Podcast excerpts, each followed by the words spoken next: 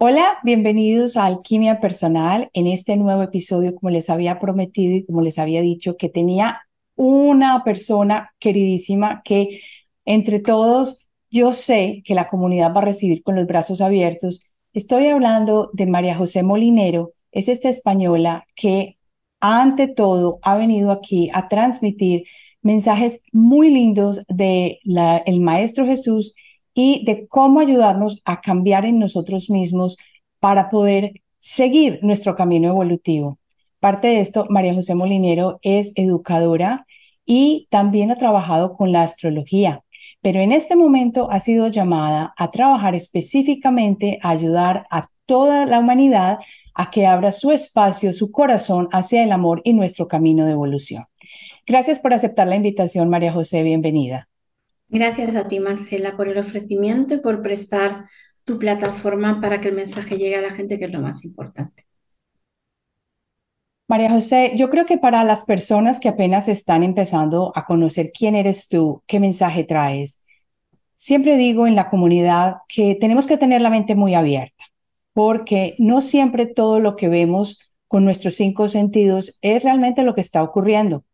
Y para comenzar a hablar de esto y cómo se hila eh, tu historia o tu recorrer en esta encarnación, quiero que empieces a partir del suceso que hizo cambiar tu vida en cuando tuviste tu coma y con esa experiencia tan importante que te hizo entender mucho más cuál era verdaderamente tu camino de vida que parecía que habías olvidado. Empecemos entonces y dentro de ello nos vas contando ¿Cómo hila todo esto con tus años de niñez?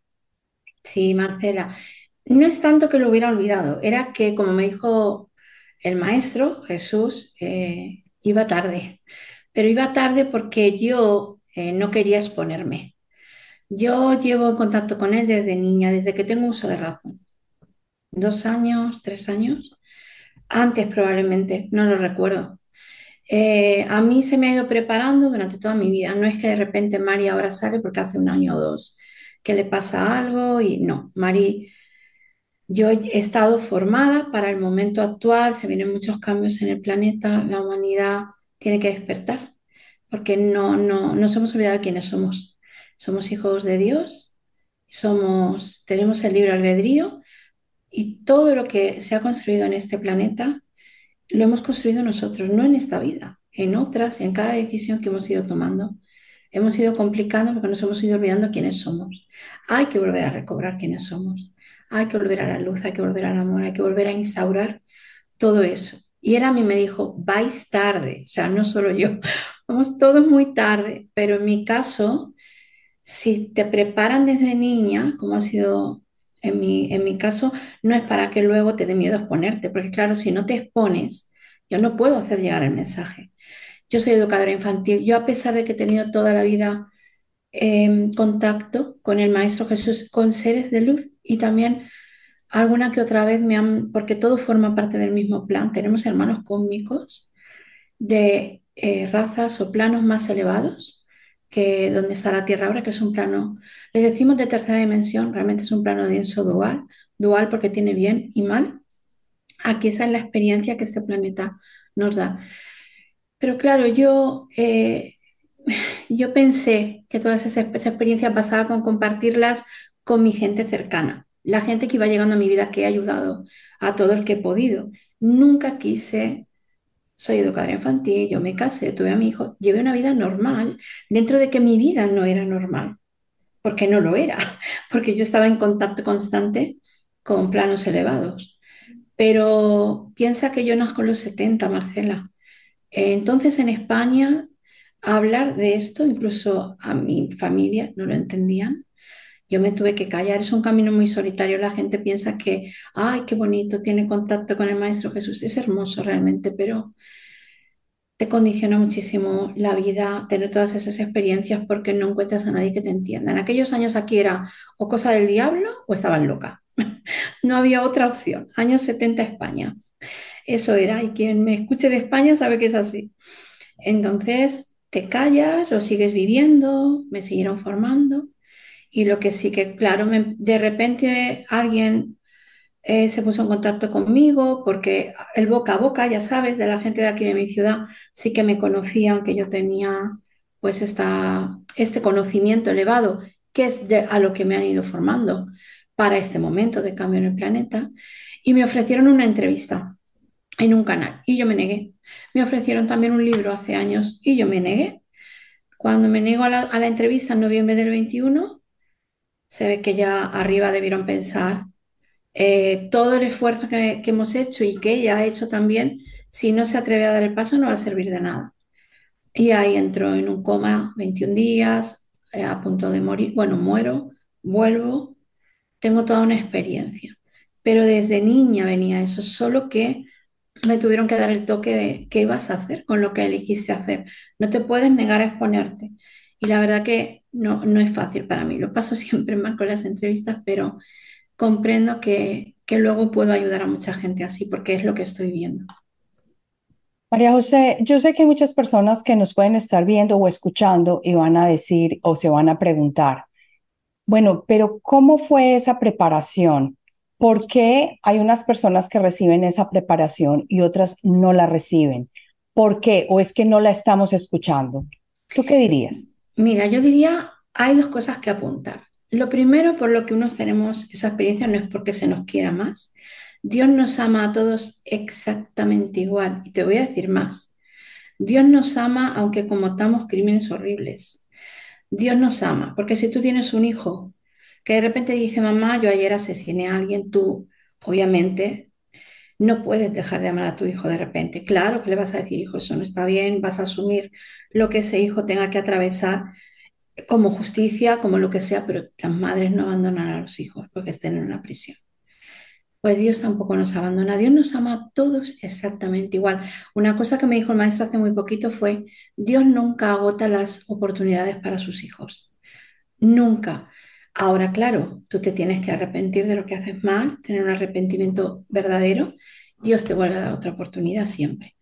Pero ¿por qué unas personas y otras no? Mira, simplemente eso es un camino que todos empezamos de cero. ¿Vale? Eh, empezamos a tener encarnaciones y vivencias para una experiencia que nos ayude a evolucionar. Algunos vamos más deprisa y otros vamos más despacio. Si tú en vidas, en vidas anteriores, como es mi caso, tú ya has logrado una evolución determinada, en la siguiente vida naces ya con unos dones o unas capacidades que todos vais a alcanzar en algún momento, es solo que vais más despacio. O sea, no es que yo sea más bonita, ni más elegida, ni no. Eh, simplemente he hecho el trabajo más concienzudamente. En otras vidas yo ya recuerdo mm, que me han perseguido por hablar la verdad, por sanar, por muchas cosas, porque he recordado vidas pasadas. Y simplemente en esa tocaba que ya desde niña se me preparara para, para poder ayudar a, a los que van un poquito más retrasados. Pero eso no me hace más especial. Yo quiero que la gente entienda eso. Y cuando sentimos que alguien porque sale hablando es más especial, es porque en el fondo hay una carencia en nosotros. Todos somos igual de importantes. Muy lindo eso porque nos haces recordar que todos somos hijos de Dios y que todos tenemos eh, este camino que de una manera u otra algunos hemos olvidado, otros no hemos olvidado, en fin, y tenemos la oportunidad de que con los brazos abiertos, el Creador a todos nos va a dar esa oportunidad. Claro, pero tú tenías razón en lo que has comentado también. A veces ellos nos están siempre dando esa oportunidad. Tenemos guías, tenemos seres de luz que nos asisten, pero ¿qué estás haciendo? ¿Tú estás escuchando? O sea, que hay una parte también de lo que tú decías. Hay gente que no quiere oír o que no ni siquiera pone atención para que esa información llegue, está perdida en el laboraje en el día, el trabajo, los problemas, los pagos. ¿Cuándo sacamos un tiempo para Dios? El humano tristemente solo mira a Dios, Marcela, cuando está en una necesidad tremenda. Cuando hay una guerra, cuando me estoy muriendo por algo, cuando ahí es cuando, mira, ahí nos acordamos de Dios. Esa es la explicación de mucha transformación que va a venir, que van a ser cosas quizás no muy fáciles de atravesar, pero es que es la única manera en que miramos a Dios. Y no es ningún castigo. Tú cuando tu hijo tú adviertes y adviertes y adviertes y no hace caso, al final hay un castigo o un regaño, pero no es un castigo por castigar porque no guste hacerle sufrir, sino para que aprenda. para que aprenda y mejore como persona. Pues esto es lo que ahora viene, pero no es ningún castigo. Y no es nada tampoco que se vaya a acabar el mundo, ni nada de eso.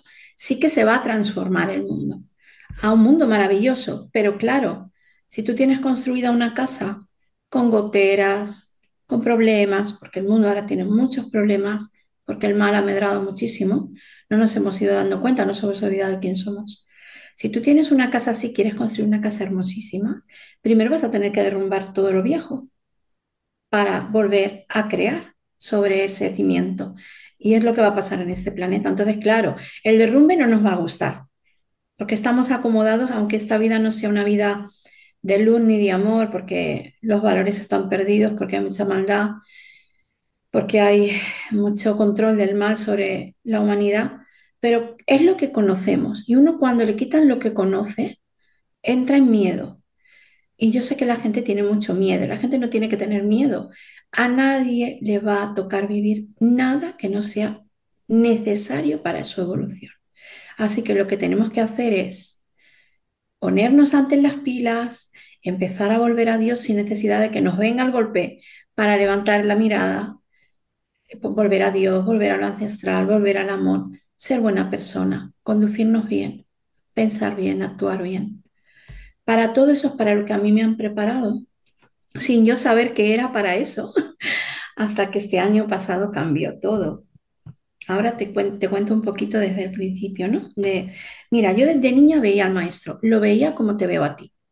O sea, yo recuerdo que se sentaba a mi izquierda, siempre era a mi izquierda, en la camita. ¿Por qué diréis? Bueno, porque, bueno, primero porque yo ya tenía esas capacidades abiertas que todos tenéis latentes y abriréis cuando hagáis el trabajo necesario. No, ya digo que no es nada especial, todos tenemos esas capacidades, solo que se activan cuando uno llega a superar los exámenes que hay que ir superando y llega a ese punto. Yo me sentía, yo me, acuerdo de muy, muy, muy pequeña preguntarme constantemente, ¿qué hago aquí? Pero yo, ¿qué hago aquí? En, en este mundo, con esta gente, yo amaba a mis papás, a mis hermanos, pero yo decía, es que yo no pertenezco aquí. Entonces había veces que entraba en una tristeza inmensa soy un poco emotiva, perdonadme, pero es que cuando, como es mi vida, que no os estoy contando una historieta, es mi vida, pues me emociona a veces cuando conecto con eso. Yo me sentía muy triste, como si me hubieran abandonado aquí, es como si mi familia de verdad me hubiera abandonado aquí, ¿entiendes? Entonces no entendía nada, tenía tres añitos, cuatro, cinco, y él venía algunas veces y se sentaba a mi lado. El caso es que mi familia no era especialmente creyentes, no iban a misa, no oraban. Yo no, nadie me había comunicado que era Jesús, pero yo sabía que él era Jesús. Yo lo reconocía. Eso lo entendí después, ya os lo contaré. No, lo entendí hasta el 2018. O sea, perdona que tú veías que el maestro se sentaba y sabías que venía alguien y se sentaba en tu camita y que te reconfortaba. Y yo lo amaba y sabía quién era él. Lo amaba inmensamente. Entonces él me decía siempre, casi siempre yo recuerdo la misma frase, eh, eres muy amada y, muy especial y Dios te ama, y te ama profundamente, siempre me decía eso, pero quiero decir que eso nos lo dirían a todos y lo sé ciertamente porque Él constantemente me lo dice, que no tenemos ni idea de lo amados y de lo observados, de lo, digamos, protegidos que estamos porque si no fuera por eso el mal hubiera destruido este planeta y a la humanidad hace muchísimo tiempo. Entonces, yo perdí la capacidad de verlo conforme fui creciendo. Ya no podía verlo, porque el humano crece, lo educan, va al colegio, eh, nos educan de una manera en la que no nos hacen creer en esos dones. De hecho, yo empecé a hablar, no me entendía mi mamá, pues ya te dicen, ay, esta niña está loca. Y entonces bueno, desde, su falta de comprensión, pues uno, porque mis padres me, aman y, yo a ellos, pero claro, mi mamá también era muy jovencita, eh, me tuvo con 21 añitos, pues lo que digo, la época, no entienden, tú le hablas de extraterrestres, del Maestro Jesús que te viene a ver, de... entonces imagínate, yo dije, aquí hay que callarse ya, porque... Es un mecanismo de defensa, claro. Es que no te queda otra. no te queda otra. Entonces empecé, todo eso te condiciona para que tú te plantes igual estoy lo que Entonces vas cerrando capacidades, porque es un mecanismo también de defensa, sobre todo en un niño que no tiene la comprensión de lo que le ocurre. Pero el maestro siguió viniendo como venía. A, mira, a mí siempre, yo nunca me he sentado a canalizar, ni nunca me he sentado a meditar, ni- o sea, sí medito, pero que mi información no viene de ahí. A mí lo que pasaba siempre era que venían a buscarme. Cuando nosotros dormimos, nosotros todos salimos. El alma sale y vamos a otros planos y muchas veces preparamos las pruebas de vida que nos van a tocar la semana que viene, el, el día siguiente, pero no lo recordamos. Eh, yo, cuando ellos quieren, lo recuerdo. Cuando ellos quieren, no es que yo diga, a ver, mm, Jesús, esto, lo otro, y él me conteste, no cuando ellos quieren, pero fue constante. Entonces yo me veía salir del cuerpo, dejar el cuerpo dormido en la cama y me iba a otros planos superiores con ellos, donde yo me expandía, tenía comprensión de todo. Y ellos entonces me mostraban, ya me mostraban en los 70 cosas que han pasado ahora y que van a pasar. Ya me lo mostraban en este planeta, me refiero, en los 70. Y bueno, me explicaban dentro de mi capacidad de niña, ellos sabían lo que me podían ir revelando. Pero bueno, claro, yo allí no tenía, no era una niña cuando pasaba a esos planos, yo era un ser completo. Y también me han hecho recordar vidas pasadas, pero todo de manera natural, me las han mostrado. Pero siempre las vidas no era por curiosidad ni no. Eran vidas que me explicaban el porqué de aquí ahora, algo otras cosas, para que yo entendiera la mecánica de cómo vamos trayendo cosas pendientes, cómo vamos teniendo que equilibrar, que no es un karma como, como, como castigo, sino que es un equilibrio. Nosotros cuando infringimos una ley natural, cosa que no nos enseñaron en el colegio, que son las leyes universales con las que Dios creó el universo, y es lo primero que deberíamos saber, porque son las reglas del juego aquí, en el planeta Tierra, y no las tenemos. El mal se ha encargado mucho de que no las tengamos también. ¿vale? Porque aquí la gente a veces piensa, ah, Dios no existe, porque fíjate, esos niños se mueren de hambre, o Dios no existe, porque si no el mundo no andaría tan mal. Nosotros no entendemos que nosotros cuando venimos, venimos aquí, hemos pactado eh, vivir esta experiencia para ser capaces de trascender el mal y como que elevarnos, utilizarnos, como ganar un, como cuando te sacas una carrera, como un título más, ¿vale? Para seguir evolucionando, una etapa más. Y en este planeta el mal se permite porque es un planeta dual. Hay luz y hay oscuridad. Cada uno tiene su parte del pastel. La oscuridad no te puede obligar, pero sí te puede tentar. Y quizá tú en esta vida no caíste, pero caíste en una anterior. Y ahora hay cosas que cuando tú transgrediste esa ley universal, la que fuera, matar a alguien o hacer un abuso o, o aprovecharte de tu, de tu posición para pisar a otro. Eso se tiene que equilibrar. ¿Cómo se equilibra? Viviéndolo tú. Porque tú entonces desde el alma, tú comprendes lo que se siente cuando haces eso. Y entonces así vamos funcionando. Y muchas cosas que pasan ahora, que hay gente que dice, ay, pobre hombre, pero con lo bueno que era.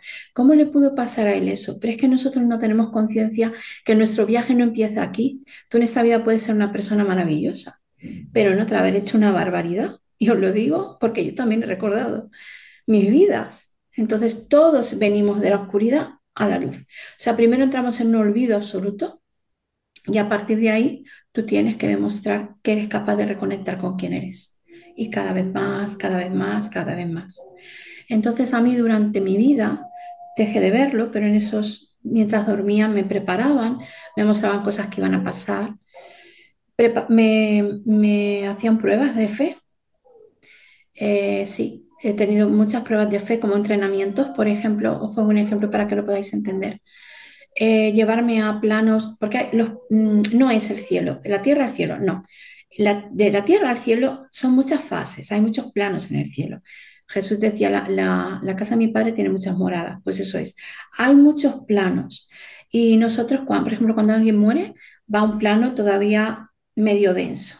No es que mueres y te iluminas y estás tocando, como dicen, eres un angelito tocando el violín. No, tú pasas con el nivel de conciencia que tienes aquí al principio. Sigue siendo asistido. Eh, Mira, hay una película de Chico Xavier que se llama Nuestro Hogar, Nuestro Hogar. Esa película de alguna manera define un poquito esto, porque él pasa y al principio no entiende nada.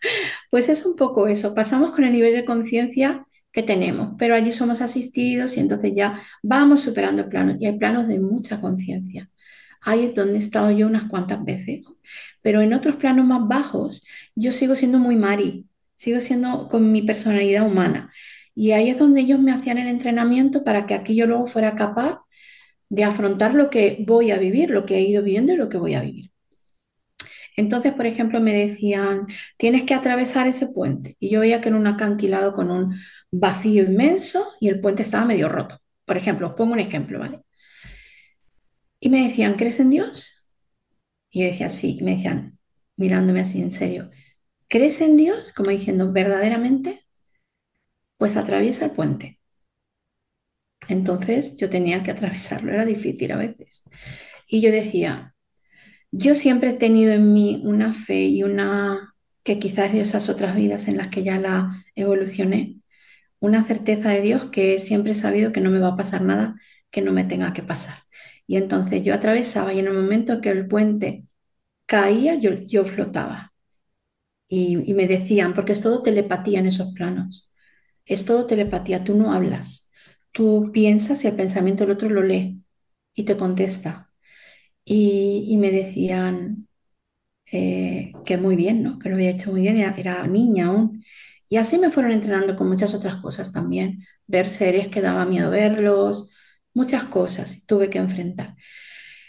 Mi vida siguió así, yo me acerqué un poquito a la iglesia porque cuando uno es niño, pues como en mi casa no, yo decía, quizá allí voy a encontrar más eh, de Jesús. Me acercaron allí porque yo tenía que estudiar las escrituras, también me acercaron al budismo, también me, yo he dado un poquito de todo para ahora poder tener una lógica y una formación para ayudar a las personas.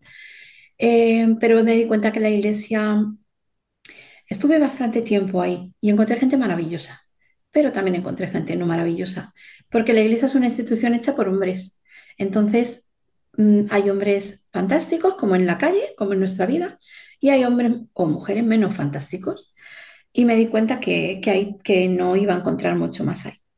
Aprendí lo que tenía que aprender, compartí, de ahí salí, empecé a trabajar como educadora infantil con el tutelar de menores, cosa que yo había estudiado administración, no había estudiado educación infantil al principio.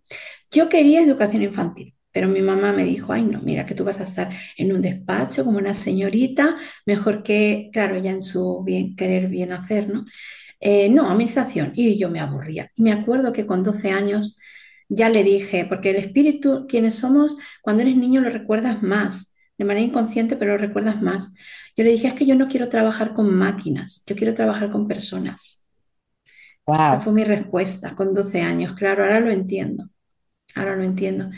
Entonces, nada, estudié administración, pero el cura de la parroquia, que era una persona excelente, que había vivido toda la vida, su vida como sacerdote de misionero en Burundi, dándolo todo el hombre. Era una persona, era un ángel. Ya falleció. Y, él me dijo, tú quieres trabajar con niños, yo te voy a meter. Entonces me metió en una asociación que trabajaba con el tutelar de menores y yo empecé a sacarme la formación. Y acabé siendo tutora de piso porque se me daba muy bien, los niños siempre se me dieron muy bien. Es parte de una vida pasada en la que yo debía, eh, eso debía ahora darle a los niños una parte que en su momento no supe dar quizá el amor que tocaba a algunos hijos que tuve. Entonces yo creo que fueron almitas que yo volví. Ahora yo daba el amor a los hijos de otros que no habían sabido cuidar de sus hijos. Por eso, para que entendáis cómo funciona todo, nada es casual en nuestras vidas. Ahí aprendí mucho, di mucho amor también y aprendí un poquito de la sociedad, de cómo están los niños, de la falta de fe, de la falta de inculcar la fe que tenemos los padres eh, creemos que con comer y vestir a nuestros hijos está todo hecho. Y hay que también educar en la fe, porque si no, ¿a qué se agarran cuando el mundo está como está? Está habiendo muchísimo suicidio de gente joven, mucho tema de drogas porque no saben ya qué hacer para evadir, porque no tienen a qué agarrarse. Si el mundo va mal, como imagínate ahora con lo de la pandemia, que uno piensa el mundo se acaba y, realmente la gente lo pasaba mal, ¿a qué te agarras si no tienes fe? Entonces, eh, eso es un error que hemos cometido. Después de que ellos te llevan y te ya llevas todo este tiempo y vas creciendo y vas yendo a través del sueño, cuando tú vas a esos planos y te van mostrando las diferentes cosas que tienes que aprender o vidas que tienes que recordar, Mm. tú todavía no hablas de ello, no dices nada, pero sigues trabajando con estos niños. ¿Qué fue lo que te hizo cambiar ahora, llevar tu mensaje abiertamente? Bueno, yo conforme crezco sí empiezo a hablar porque empiezo a encontrarme personas. Conforme crezco te estoy hablando cuando empiezo a trabajar con los niños, fue la primera persona que encontré con la que podía hablar de esto. Era es una de mis mejores amigas a día de hoy. Yo tenía 19 años y tengo 49, 30 años ya. Ella andaba un poco metida en, no era de una, no era tan, tan conservadora como mi familia, era una persona ya como diferente, ya andaba metida que si le gustaba la astrología, que si mm, terapias, cuando todo era incipiente, no existía internet, no existía nada. Yo con 19 años, claro, ya todos los libros que a mí ellos me hacían llegar, pues eran metafísica, eran enseñanzas, era yo ya todo lo que ahora mucha gente dice, ay, estoy leyendo esto, y yo digo, uy, yo lo leí con 19 y me decían, con 19, pero ¿cómo puede ser? Digo, pues sí, ya me llevaban por ahí. El caso está en que yo, bueno, yo me caso, yo tengo a mi hijo, pero yo siempre sigo teniendo experiencias. Tengo muchas para contar, pero no da tiempo a detenerse. Eh, y de repente, eh, hace unos, hace un par de años, yo me sigo formando, yo a, ayudaba a la gente a través de la astrología, a través de mis conocimientos, a través de porque ayudar podemos ayudar todos. Tú puedes ayudar al vecino que no puede con las bolsas de la compra porque es mayor y tú puedes ayudarle a subir las bolsas de la compra. O sea, es que hay cosas tan simples que no hacemos. Eh, entonces, ¿qué pasó? Pues mira, el punto de inflexión fue el siguiente. Yo creo que aquí habrá gente que, que conoce a María Elena Sarmiento, es una contactada chilena, que ahora hace poquito ha entregado una enseñanza muy valiosa que se llama la obra de Cristo. Yo vi a esta mujer en noviembre del 21 en un vídeo y yo dije, ¡Ah! yo sentí familia. ¿Tú te acuerdas cuando yo te decía, yo qué hago aquí? Aquí me han dejado sola, ¿dónde está? De niña. Pues yo la vi y sentí familia. Y yo dije, esto no es normal, porque yo la empecé a oír hablar y todo lo que ella decía, a mí me lo habían mostrado, comunicado. Entonces quise ponerme en contacto con esa señora, pero le escribí a un sitio donde ella nunca mira, que es en el privado del Instagram, y nunca le llegó. Esto fue en noviembre. Me ofrecen una entrevista. Digo que no. Yo no quería salir de mi zona de confort. Entonces, porque pensé realmente, Marcela, que no era necesario. De hecho, yo les dije a ellos, cuando ya volví y la hice la entrevista, yo les dije a ellos, pero ¿por qué? Si hay tanta gente ya que habla de estos temas, ¿por qué tengo yo que exponerme para hablar de lo mismo? Y me dijeron, no, hay mucha información, pero la mayoría no es válida se está confundiendo mucho a las personas. Tú tienes que salir. Es necesario que salgas a aclarar, a clarificar, me dijeron. Entonces, eh, bueno, pasa que veo a María Elena, pasa que digo que no la entrevista, noviembre del 21, el día de Nochevieja, fin de año del, del 21, eh, yo soy, eh, bueno, tengo, no es que sea asmática, tengo una alergia bronquial a la humedad sobre todo.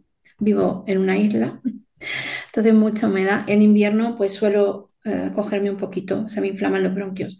¿Qué pasa? Que mi medicación son los aerosoles que te ponen estas mascarillas. Cuando vino el COVID, esto aquí lo retiraron. No se ponía esa medicación. Entonces, claro, te lo dan aspirado en la boca, pero a mí eso nunca me hizo nada. Yo empeoré, empeoré, empeoré hasta que los pulmones colapsaron. Entonces me ingresan el día de, de fin de año yo pensaba, digo, ah, me van a ver muy mal, me van a poner un aerosol y me voy a venir a casa. No sabía ni lo que me iba a pasar. Estuve 40 días en el hospital, 40, eh, un número muy espiritual también, que marca un cambio de, de, ciclo. Eh, yo ingreso, me tienen en planta sin seguirme poniendo, sin ponerme todavía todo lo que yo creía que necesitaba. Bueno, me pusieron un poquito de oxígeno, no tenía vía, tenía una vía acogida, pero no, no me pusieron nada porque no llevaba infección ni nada, era como una reacción alérgica de mi bronquio. Pues nada, al 4 de enero, bueno, esto es muy importante. El 3 de enero, yo llevaba tres noches en el hospital, que parecía que estaba en un hotel, porque como no me ponían nada y yo estaba yo esperando a ver cómo, cómo evolucionaba, digamos. Por la noche a las 2, 3 de la mañana me despierto con un miedo tremendo, pero un miedo, Marcela, que tú crees que te vas a volver loca, sin más ni más. Un miedo que me llegaba al alma, que yo decía, Dios mío, Dios mío, ayúdame, ayúdame.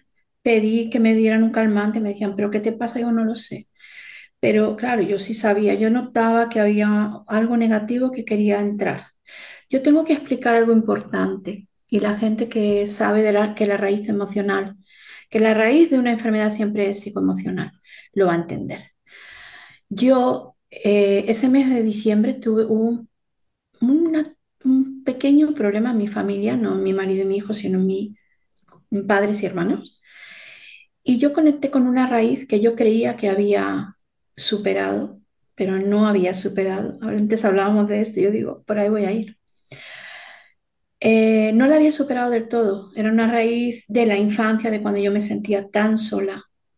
Entonces hubo, se dijo una frase que fue lo más tonto, pero a mí me conectó absolutamente con aquello y yo entré en una tristeza y una crisis de ansiedad.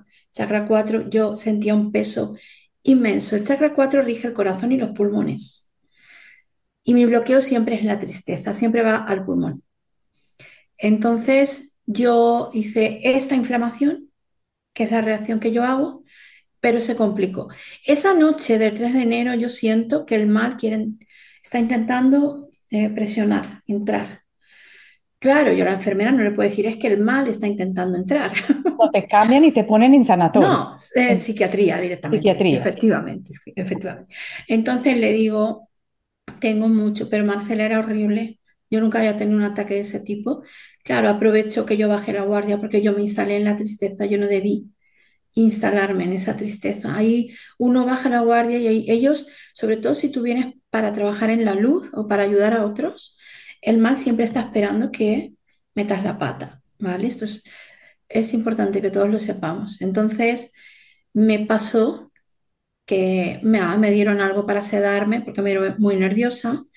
Yo a la mañana siguiente eh, me dicen hay que ir a UCI porque has empeorado y vas empeorando a cada momento. Eh, yo no me notaba realmente tan mal, no tenía una falta de oxígeno que tú digas, ay, no me entra el oxígeno. No, no, pero te hacen esas pruebas de la arteria y el oxígeno no estaba llegando. Me suben a UCI y me dicen, me, me ponen otro, un tratamiento de choque con oxígeno fuerte y por lo que se ve no, no reaccionaba. Y el 4 de enero me dicen, o te intubamos, porque ya estaba, me dijeron que me moría, vamos. Yo dije que no me quería intubar, porque con la pandemia hubo muchas intubaciones y hubo muchos problemas. Y me, la doctora me cogió y me dijo, si tú no te intubas, tú te mueres. Y en aquel momento yo pensé, me dieron ganas de reír. Fijaos lo que os digo, yo sé que suena muy raro, pero yo, el espíritu eh, tiene el poder, cuando tú estás muy crítico, el espíritu suele coger el poder. Sobre todo si tú eh, tienes ya un trabajo espiritual hecho. Y yo pensé, yo me voy a morir si Dios quiere que me muera. Si Dios no quiere que me muera, aunque no me intube, no me voy a morir. Pero ¿sabes qué, ¿sabes qué pasó? Que mi hijo pasó por mi mente. Además, yo pensé, si me voy, Qué bien, porque yo he estado ya tantas veces allí, en el otro plano, y es tan hermoso, y es tan liberador. Y estar con el maestro y estar con los guías es algo maravilloso que yo pensé, ay, que me voy a quitar de encierros, de todo, me lo voy a saltar todo, me lo voy a pasar bomba. Pero mi hijo pasó por mi mente. Y dije, ay, mi niño, bueno, mi niño es mayor ya, pero es, es un jovencito, pero yo sé todo el cambio que se viene y dije, no lo puedo dejar solo aquí. Y por mi hijo me intubé. Eh, me despidieron, me dejaron despedirme de mi marido. Fue un momento duro, pero que yo afronté. Yo ahora pienso, Dios mío, pero qué fortaleza, ¿de dónde salía eso? Yo estaba tranquilísima. Eh, era como que el espíritu sabía que yo tenía que pasar por eso. Bueno, entro en coma, eh, me intuban, estoy 21 días en coma. y ahora vais a entender por qué os he contado lo del miedo de la noche anterior. Cuando yo salgo, en nada que, me, que, entro en coma, yo salgo del cuerpo. ¿eh? Como esas veces que me veo salir, que os decía, tengo mucha facilidad. Entonces salgo inmediatamente y lo primero que voy, como había tenido una vibración de miedo, de ese pánico y el mal estaba intentando, eh, que el mal no te puede hacer nada, que Dios no permita. A veces son pruebas, no tenemos que tener miedo, ¿vale? Eh, me lleva, me voy a un plano un poco denso, donde estaba, yo digo que en México le dicen el mero mero, pues ese estaba allí, digamos. bueno, es que no me gusta mucho nombrarlo, pero no porque le tenga miedo, es que no, no me da- no me gusta darle importancia. Pero bueno, lo que nosotros conocemos como el diablo o el egregor, que la energía negativa que condensa todo el mal en este mundo, ¿vale? Horrible la vista de él, horrible, o sea, eso es horroroso.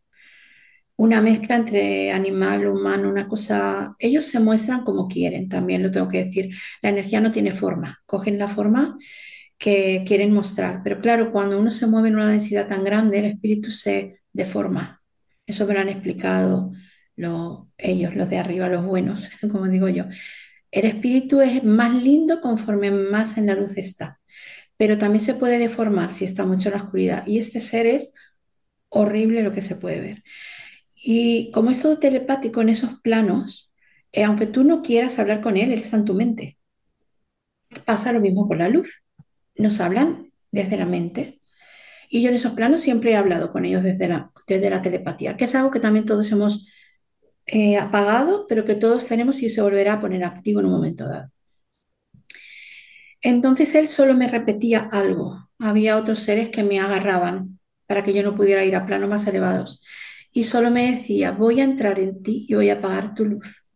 Pero cuando me decía eso, no os podéis imaginar lo que era aquello. Yo no me quiero acordar mucho porque me da llorera, porque fue horrible, fue una prueba de fe inmensa. Yo lo único que hacía era, aparte de tener pánico, porque eso es irremediable, es una reacción irremediable, pero uno se tiene que sobreponer a eso y agarrarse de su fe. Yo solo le repetía, solo Dios en mí, solo la luz en mí, solo Dios en mí, solo, como diciéndole, yo pertenezco a Dios, no a ti, tú no me puedes tocar. Fueron tres días, tres pruebas.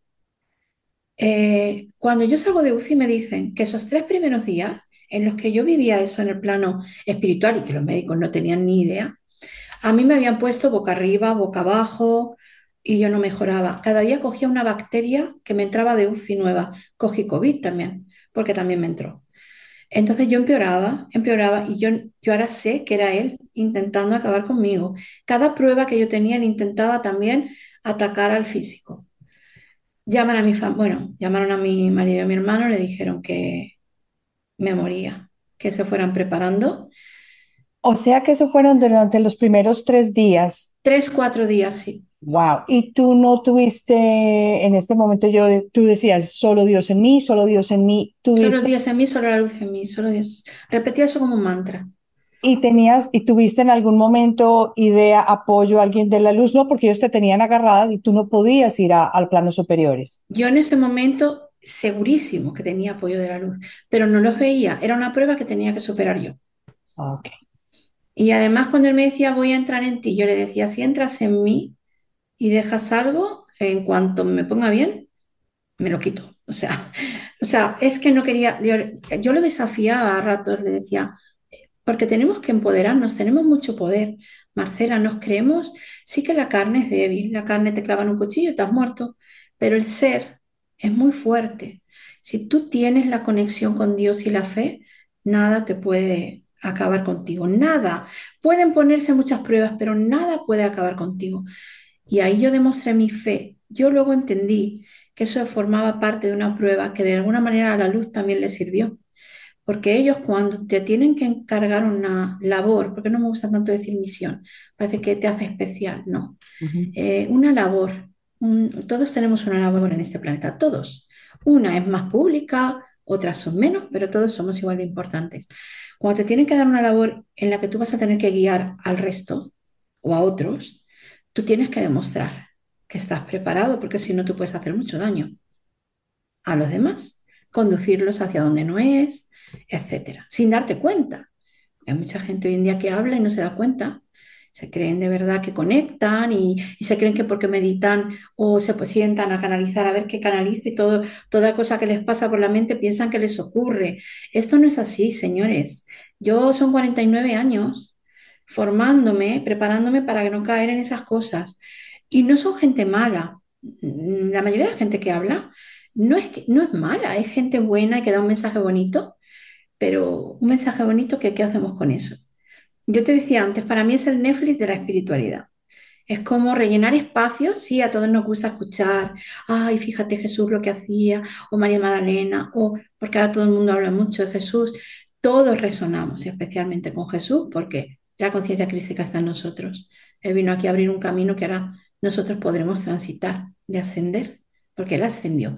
Que está mal dicho, no resucitó, Él ascendió. Porque resucitar, yo resucité, me morí y volví. Eso es resucitar. Todos, mucha gente, le ha pasado una experiencia cercana a la muerte, que ha estado clínicamente muerto y luego ha vuelto a vivir. Eso es resucitar, de alguna manera. Cristo ascendió, Cristo transitó la muerte y no llegó a morir porque él lo que hizo fue una transformación. Por eso subió con el cuerpo, porque se utilizó su espíritu pudo sobre la materia. Y ahora vamos a tener esa puerta abierta, porque cuando él lo hizo lo dejó en el ADN humano ya, porque él encarnó en humano para grabar esa posibilidad en el ADN humano y que ahora todos, si realmente hacemos bien el trabajo, como él lo hizo, un camino de conciencia, un camino de conocimiento, un camino de fe, un camino de amor y un camino de servicio. Conocimiento, fe, amor y servicio, eso es fundamental. Mira que ahí estás diciendo algo tan importante que los que no, yo les voy a invitar a que se devuelvan y vuelvan y escuchen, porque hay muchas cosas interesantes y muy importantes acá. Lo que acabas de decir, mira, una de las cosas que me llegó a mí, porque yo fui criada católica, apostólica romana, que no practico en este momento, es el credo, ¿te acuerdas? Yo el credo no lo rezo.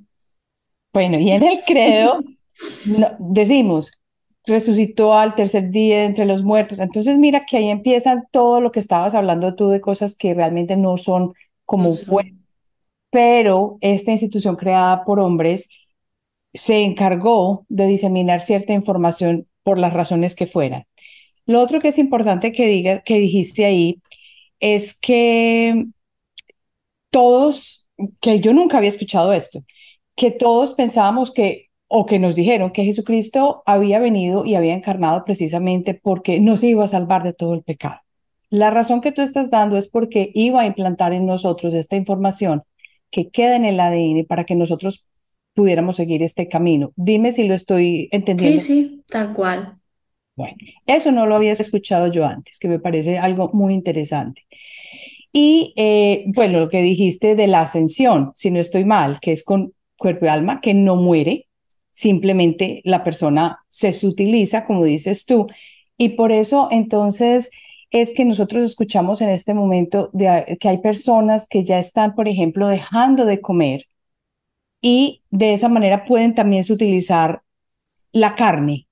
Se me vino esa pregunta en ese A momento. ver, todo suma, pero lo fundamental, lo fundamental es tener el conocimiento es decir, saber cómo funciona esto, las reglas del juego.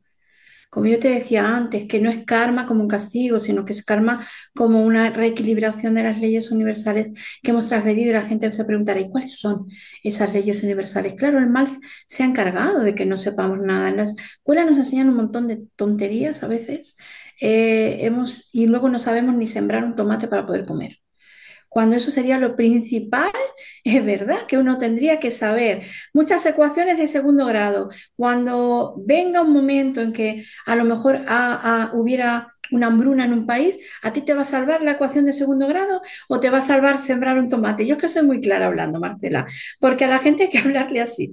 Es la única manera. A mí me han hecho muy... Mira, yo pienso que me tuvieron tanto tiempo trabajando con niños Ahora me doy cuenta, porque tengo una capacidad de poner ejemplos muy simples, porque cuando tú le hablas a un niño, un niño tiene muy poquita comprensión. Y hay gente en este mundo que aunque tenga mucha inteligencia, tiene muy poca comprensión y hay otros que no han tenido la oportunidad de estudiar. También los pobres pues tienen muy, mucha falta de comprensión. Y Dios no quiere dejarse a esa gente detrás. Y oyen programas que te hablan de metafísica y de conceptos muy elevados, que yo también los tengo, pero ¿de qué sirve hablar así si el otro no te va a poder seguir? Tienes razón. Entonces. Mari, no te quería interrumpir, aunque me gustó mucho lo que dijiste y me hace mucho sentido. ¿Cuándo entonces pasó estos, pasaron estos primeros tres días, cuatro días? ¿Qué sucede entonces? Solo voy a hacer antes un matiz. Tú has dicho que la gente tiene entendido que Cristo vino a salvarnos de, nuestros pecados. A ver, no, y, pero hay una parte que sí. Cuando Él viene a instaurar esta ascensión, este, esta posibilidad desde la carne humana, cuando uno logra algo, nosotros estamos todos conectados a nivel energético, todos los humanos, toda la, la raza del planeta Tierra. No lo sabemos, pero estamos conectados. Lo que uno logra se instaura en el grupo como una posibilidad. Entonces él vino a hacer esta gran instauración de esa posibilidad, pero no es el único, claro. Maravilla, entonces por eso funciona el, si una persona avanza y evoluciona, lo está haciendo para todos. Efectivamente. Me encanta eso que acabas de decir de una manera tan sencilla, me encanta eso. y aparte, claro, eso que él instaura forma parte de la salvación, porque lo que ahora se viene es la salvación de nuestras almas, la salvación como especie de no, mm, digamos, desaparecer eh, bajo el yugo del mal. Quien ascienda, ese remanente que va a quedar, que va a ser capaz de estar preparado para vivir en un planeta maravilloso, en lo que se va a convertir la Tierra en un futuro, eh, claro que es la salvación. Él nos abrió ese camino, pero no es que vino, murió para que Dios nos perdonara todos los pecados. ¿Tú vas a hacer que tu hijo muera para perdonar al otro? Pero es que la gente no se para a pensar que Dios es padre y madre. La gente no se, no se para a pensar eso. Entonces... Se me vienen aquí tantas preguntas que, pero no, te tengo que dejar continuar. ya hablaremos más adelante. Sigo. Bueno, que sí que hubo parte de salvación, pero es ahora la salvación, no es antes, porque esto ha seguido siendo un planeta dual y en un planeta dual cometemos errores. Cuando decidimos mal, cuando sentimos mal o cuando actuamos mal, nos vamos hacia el mal. Y cuando tomamos la opción correcta, creamos luz y nos vamos hacia el bien. Y no es más que eso, pero no una vida, muchas vidas así. Claro, no, sabemos eh, por qué baremo vamos, no, no recordamos si vamos si vamos ganando de bien o de mal en nuestras vidas porque nos recordamos nuestras vidas pasadas. Pero arriba sí se lleva la cuenta. Así que eso es un poco el juicio final del que se habla, es la cuenta de desde dónde partiste hasta dónde llegaste. Pero hay, nos queda muy poquito tiempo realmente para todo eso, unos años o una década, una cosa así para ya grandes pruebas. Sí, no, las grandes pruebas se van a venir muy prontito. Bueno, tuvimos una en el 2020. Yo recibí hace muchísimos años que del 20 al 27 nuestro mundo cambiaría por completo. El 20 creo que empezó a cambiar algo grandemente. Por lo tanto, yo que ya había avisado eso a mi círculo, dijeron, bueno, al menos la, la, fecha de inicio te la dieron correcta. Vamos a ver eh, qué pasa de aquí al 27, pero va a haber muchos cambios y no todos van a ser agradables simplemente por eso, porque se nos van a caer estructuras que no sabemos quizá vivir de otra manera. Pero vuelvo a decir, si uno no se ve apretado, no vuelve la vista a Dios. También voy a decir, no todo el mundo va a vivir lo mismo, porque cada uno va a vivir en la medida, en la conciencia que está. Cuando vino la pandemia, no todo el mundo la vivimos igual. Hubo gente que llegó a un grado de desesperación que se quitó la vida porque se quedó sin trabajo, porque no, las empresas cayeron, porque no era capaz de afrontar el, otra gente, porque tenía miedo a morir de esta enfermedad. Y la incongruencia es, tengo miedo a morir, me mato yo antes. Yo esto no lo entiendo, pero el miedo hace este tipo de, de soluciones. Otros, bueno, desgraciadamente fallecieron, otros no. Cada uno lo vivió en una manera que su alma estaba preparada. Si tú ya sabes tú ya has aprendido un concepto, no te van a hacer volver a estudiar ese concepto. Es como en el colegio. Si tú ya aprobaste matemáticas de tercer curso, no te van a volver a hacer estudiar matemáticas de tercer curso porque tú ya lo aprobaste. Y cada prueba que va a venir a este planeta es un examen para nosotros. Cada uno va a caer en la prueba que necesite todavía aprender.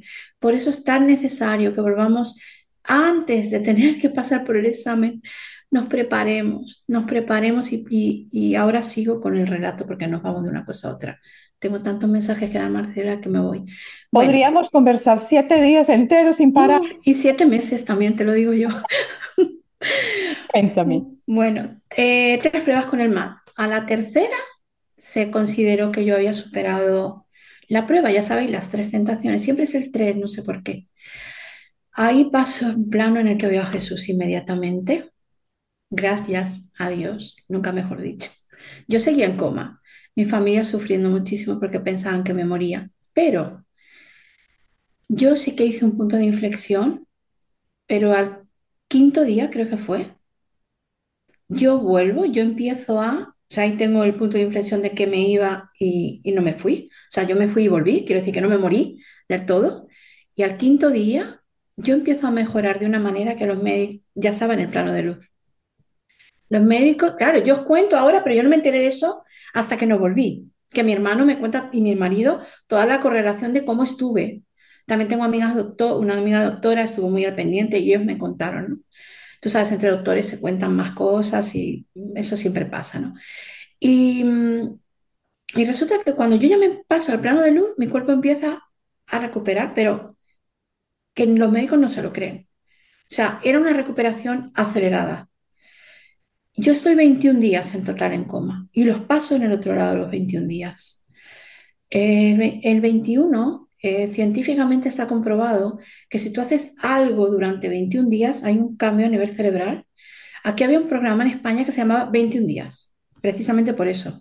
Si tú quieres dejar de fumar y aguantas hasta el día 21, después te va a ser mucho más fácil porque el cerebro hace un cambio o quieres dejar de tomar azúcar o cualquier cosa. Bueno, pues yo estuve 21 días para cambiar la energía, eso lo entendí luego. Y 40 en total como globalidad para cambiar mi vida, claro, fue, fue la cuarentena. Jesús los pasó en el desierto y yo los pasé en la UCI. Siempre hago esta broma, pero son los 40 días que cambian. Entonces, a partir del quinto día yo paso al otro plano, ¿no? Veo a Jesús y lo primero que me dice, que Él es siempre, Él, mira, Él es un amor inmenso, tú lo que sientes delante de Él es un amor que te desborda. Tú no puedes contener las lágrimas, al menos yo no las puedo contener, porque me desborda. El Sacra 4 hace una expansión inmensa y eso tú como humano no puedes sostenerlo de ninguna manera. Entonces, aún en el otro plano, eh, yo me emocioné mucho al verlo, pero primero pasé a un plano intermedio. Me encontré a mi suegra, que está fallecida hace ya, hacía años. Y yo le pedí y le dije, si no puedo volver, cuida de, fíjate, ¿no? Cuida, pues si ella estaba ahí, yo también iba a poder cuidar, pero en ese momento le dije, cuida de tu hijo y de, y de mi nieto, y de tu nieto, o sea, de, de mi marido y de mi hijo, de tu hijo y de mi nieto. Y ella me dice, tú no te tienes que preocupar, porque tú vas a volver a estar exactamente igual que cuando ingresaste, vas a estar bien, vas a volver a llevar una vida normal. Esto es importante porque esto ha ocurrido luego. Después de verla ahí en ese plano, pasó a otro y a Jesús. Y Jesús es mucho amor, pero es una autoridad inmensa. Es decir, tú frente a Él, tú sientes un amor inmenso, pero sientes una autoridad, un respeto por Él. Mm, no sé, ¿entendéis? No se te ocurre, eh, aunque Él es, yo os tengo que contar que no es lo que pensamos de que hay que arrodillarse y hay que alabarlo. Mira, Jesús es súper cercano. Él amó su vida como humano, la amó. Él nos ama profundamente. Él ve que cometemos muchos errores, pero Él nos llama a sus niños. Mis niños, me dice a veces. Em, él es muy bromista, no de que te vaya a contar un chiste, pero de hacerte reír. Él le gusta mucho todo lo que es la música, el, el, baile, o sea, él disfrutó de todo eso aquí. Él a veces, cuando está muy contento, sale yo una vez lo vi, saltaba y daba vueltas, como un niño pequeño, es, como un niño en el cuerpo de un adulto. Y me bromea mucho. Claro, yo lo he vivido así quizá como un hermano mayor, porque desde muy chiquita él estaba conmigo, entonces siempre ha sido muy cercano. Pero es verdad que eso no quita que tú tengas un respeto inmenso, es como una autoridad espiritual inmensa. Entonces, porque no es un maestro más, esto quiero aclararlo. Claro que vino Buda, claro que vinieron otros grandes maestros, pero Cristo, eh, la conciencia crística en todas sus facetas solo ha encarnado en Jesús. Jesús, Cristo, porque igual que en Marcela, tú eres un espíritu que ahora ocupas a Marcela, yo soy un espíritu que ahora ocupo a Mari, y así todos nuestros amigos que nos están escuchando. Jesús fue un cuerpo que encarnó al Cristo. Cristo es una energía inmensa. Es lo más cercano a Dios que nosotros vamos a poder conocer. Porque Dios ya se nos escapa por completo. Si se nos escapa Cristo, pues imagínate Dios. Dios es lo más, Cristo es lo más cercano a Dios que hay.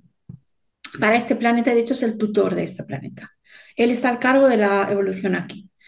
¿Vale? Y en, y en esta galaxia y en otros planetas también. Pero aquí, ¿qué es lo que nos ocupa? Él es el regente, digamos.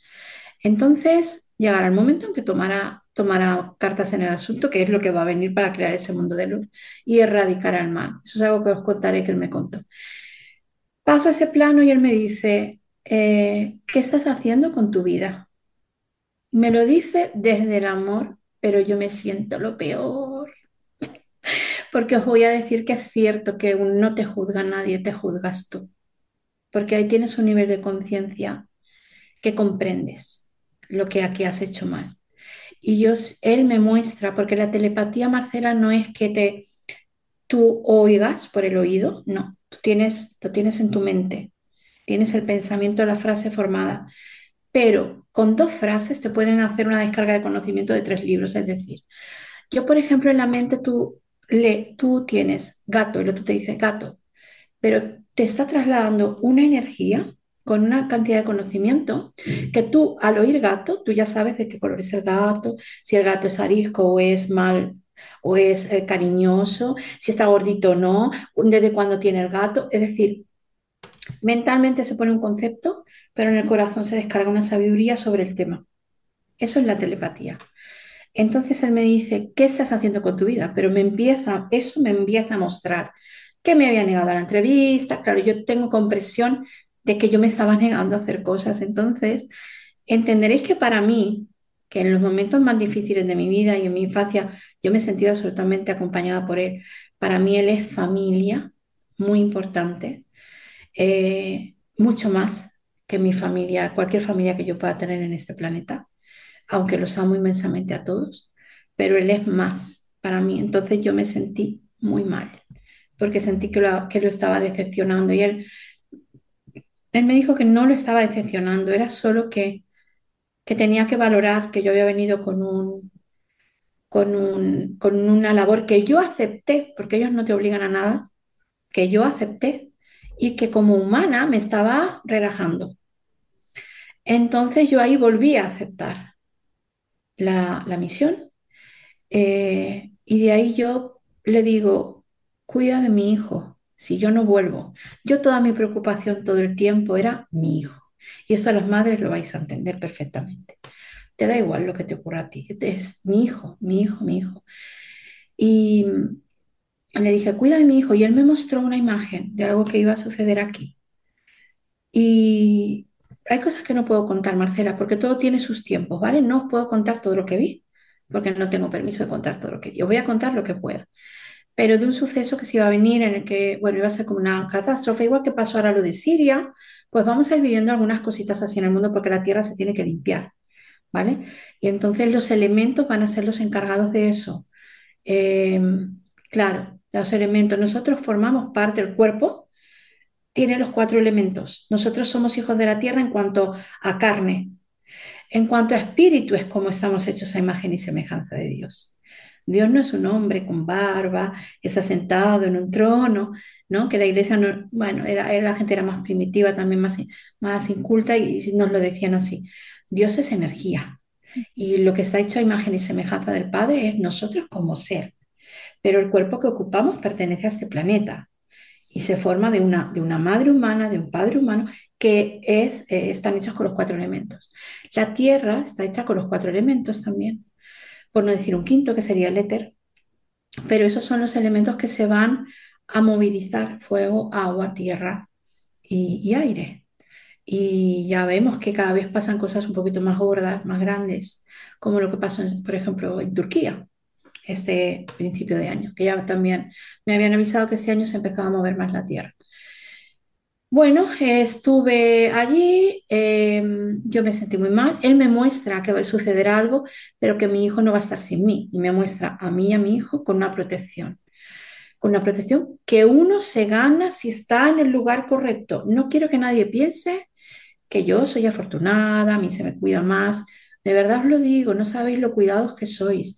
Si vuestras vidas os parecen mm, penosas, siempre podéis mirar hacia alguien que lo está pasando peor. Siempre. Dad gracias de que no sean peores porque quizá os estáis equivocando mucho porque nos equivocamos sin saberlo, porque tomamos las decisiones incorrectas, porque nos cuesta perdonar a nuestros propios hermanos, padres, cuántas familias hay que el rencor y porque me hizo y lo que me... Pero ¿y qué más da? Vamos a ver.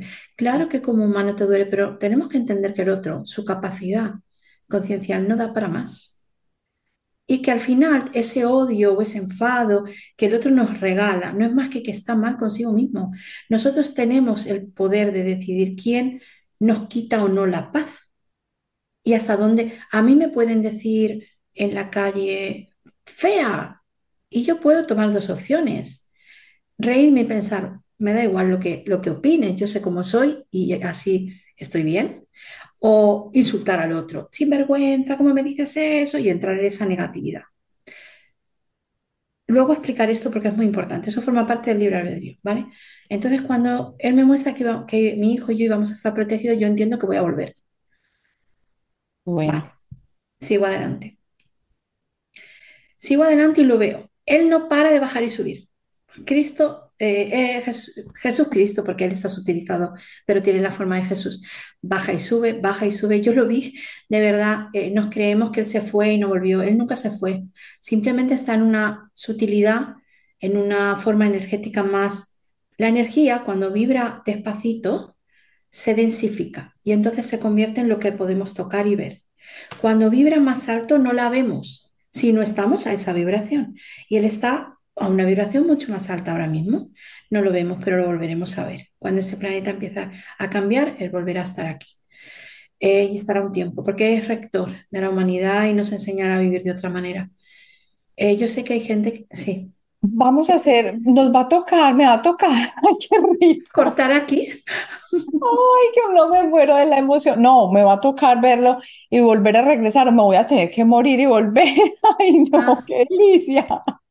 Me muero de la emoción donde nos toque volver a compartir con él y tener esa, esa experiencia de sentirlo como parte de nosotros todavía más, aunque yo sé que lo podemos sentir. Lo que pasa es que uno se siente tan separado y que cuando encarnó existe esta barrera y que se nos olvida al encarnar, que yo creo que esa es una de las cosas más difíciles de superar. Claro, pero nosotros tenemos que saber que cada vez que salimos del cuerpo estamos con él. Es solo que cuando volvemos a encarnar olvidamos. Y, Él siempre está con nosotros, pero eh, no es el momento aún de verlo porque no hemos alcanzado esa sutilidad. Cuando la alcancemos, lo podremos ver. Yo de niña la tenía. Luego me fui metiendo en la vida humana con nuestras luces y sombras como todos. Y, bueno, esa facultad la perdí, pero por lo menos sí que lo siento todavía cuando, cuando está más eh, me quiere trasladar algo, lo siento, lo siento cerca. Noto su vibración, si algo tiene su vibración la reconozco inmediatamente porque he vivido con ella. El caso está en que él sí volverá. Lo que, hay mucha gente, incluso gente a la que yo admiro, que habla y dice, no, eh, eh, es la conciencia crística que está en nosotros y esa es, la vuelta de él es volver a esa conciencia crística. No, sí y no. Sí, Él está en nosotros en la conciencia crística, pero Él volverá a pisar este planeta y lo veremos. Pero claro, eso quien no lo recibe no lo sabe. Y yo entiendo que si yo no tuviera esa información, también me pondría de parte de que es una conciencia crística que tenemos que integrar y nada más. O sea, yo lo comprendo. Nadie tenemos toda la información, Marcela. Tenemos que completar un puzzle entre toda la gente que realmente eh, ha sido preparada para esto que es mucha menos de la que la gente ve en los canales de todo tipo. Tenemos que empezar a discernir. Aunque el mensaje sea bonito, si no te está dando un conocimiento, si no te aporta una herramienta, eh, vamos a seguir igual. Hemos visto, en vez de una película, hemos visto un vídeo o cualquier cosa en la que alguien habla cosas bonitas, pero no nos cambia la vida eso. Puede aportarte un poquito más de fe, puede removerte la fe, pero ¿qué herramientas qué conocimiento, como las cosas que yo ahora voy explicando, cómo son, cómo funcionan, qué tenemos que hacer. Eso es lo realmente importante, porque si no el mundo sigue igual. ¿Vale? La espiritualidad como hablábamos antes tú y yo fuera de cámara, la espiritualidad no es rosa y todo bonito y, y escuchar cosas bonitas y hacer una meditación. Y, no, la espiritualidad conlleva pasar por pruebas complicadas, con, conlleva aprender, fortalecernos, conlleva estudiar, seguir el conocimiento verdadero donde uno lo encuentre. Eh, y no hablo de títulos, de tengo título en esto, en lo otro, en, en terapias, no, hablo como yo hago ahora en mis cursos, que yo digo, el curso sois vosotros. Es uno que tiene que autoobservarse, tiene que aprender cuáles son las leyes universales, tiene que saber cómo funciona este, este mundo, cuáles son las leyes que aquí rigen, que el mal también tiene parte del pastel. Está permitido que aquí el mal tiente. Lo que pasa es que el humano compra con mucha facilidad, Marcela. Mm, nos dicen esto es bueno para ti y lo tomamos sin preguntarnos, ¿realmente esto será bueno para mí? Voy a indagar, voy a investigar, voy a preocuparme de saber. ¿Alguien sabe lo que le enseñan a sus hijos en los colegios? Hay muchísima gente que no lo sabe. Ahora mismo hay toda una historia con eso porque están intentando, bueno, eh, una manipulación, Intentando. una hipersexualización de la infancia y una Ah, barbaridad. no soy yo sola la que siente. No, pero eso Oh, es un plan del mal, que no tiene nada que ver con aceptar que una persona tenga la sexualidad que quiera tener, que es libre de tenerla. Yo tengo amigos homosexuales y también tengo amigas eh, que viven con mujeres. Hace más de 30 años además, o sea, no, no tengo ningún problema con eso, cada uno vive la experiencia que viene a vivir por la razón que sea y está bien. Lo que no podemos hacer es eh, decir que, que respeto a, lo- a todos, a ellos o a esos colectivos, que ellos mismos me dicen, qué barbaridad, están vendiendo, nos están metiendo en un saco en el que a los niños en el colegio les hablan de cosas que no tienen ni edad, porque en infantil, en España, en infantil y en primaria se está empezando, niños de tres años para arriba, a hablar de temáticas eh, muy básicamente, pero el niño, yo soy educadora infantil, el niño tiene unos tiempos su mente. Psicológicamente un niño no está eh, preparado ni maduro para que tú le des ningún tipo de sexualidad. Otra cosa es que el niño a tu padre, a su padre o a su madre le haga una pregunta, porque cada niño tiene un nivel madurativo y tú des una respuesta. Y otra cosa es que los libros de texto aparezca eh, que tú puedes ser niño o niña, lo que tú quieras, cuando tú quieras, y te puedes empezar a hormonar con 12 años. Y. Esto es una barbaridad, porque ¿sabéis qué pasa? Que eh, incluso en la adolescencia la psique del humano va fluctuando, es decir, puedes tener atracción por tu mismo sexo o no, pero ni siquiera eso conlleva que tú vayas a determinar al final que quieres eh, tener relaciones con tu mismo sexo. Puedes tener incluso algún eh, escarceo, decimos en España, alguna aproximación. Por ejemplo, yo soy mujer, puedo tener alguna tontería con una chica en la adolescencia y luego mi edad adulta, que es cuando ya se conforma absolutamente tu sexualidad, darme cuenta de que me gustan los hombres realmente, no me gustan las mujeres, por ejemplo.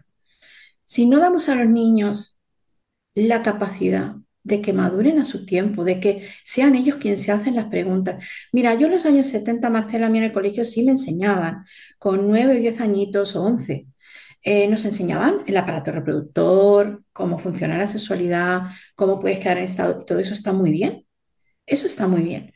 Pero meterte a decirle al otro lo que puede o no ser, si es más moderno o menos moderno, si tú no pruebas, tú no sabes, eso son barbaridades.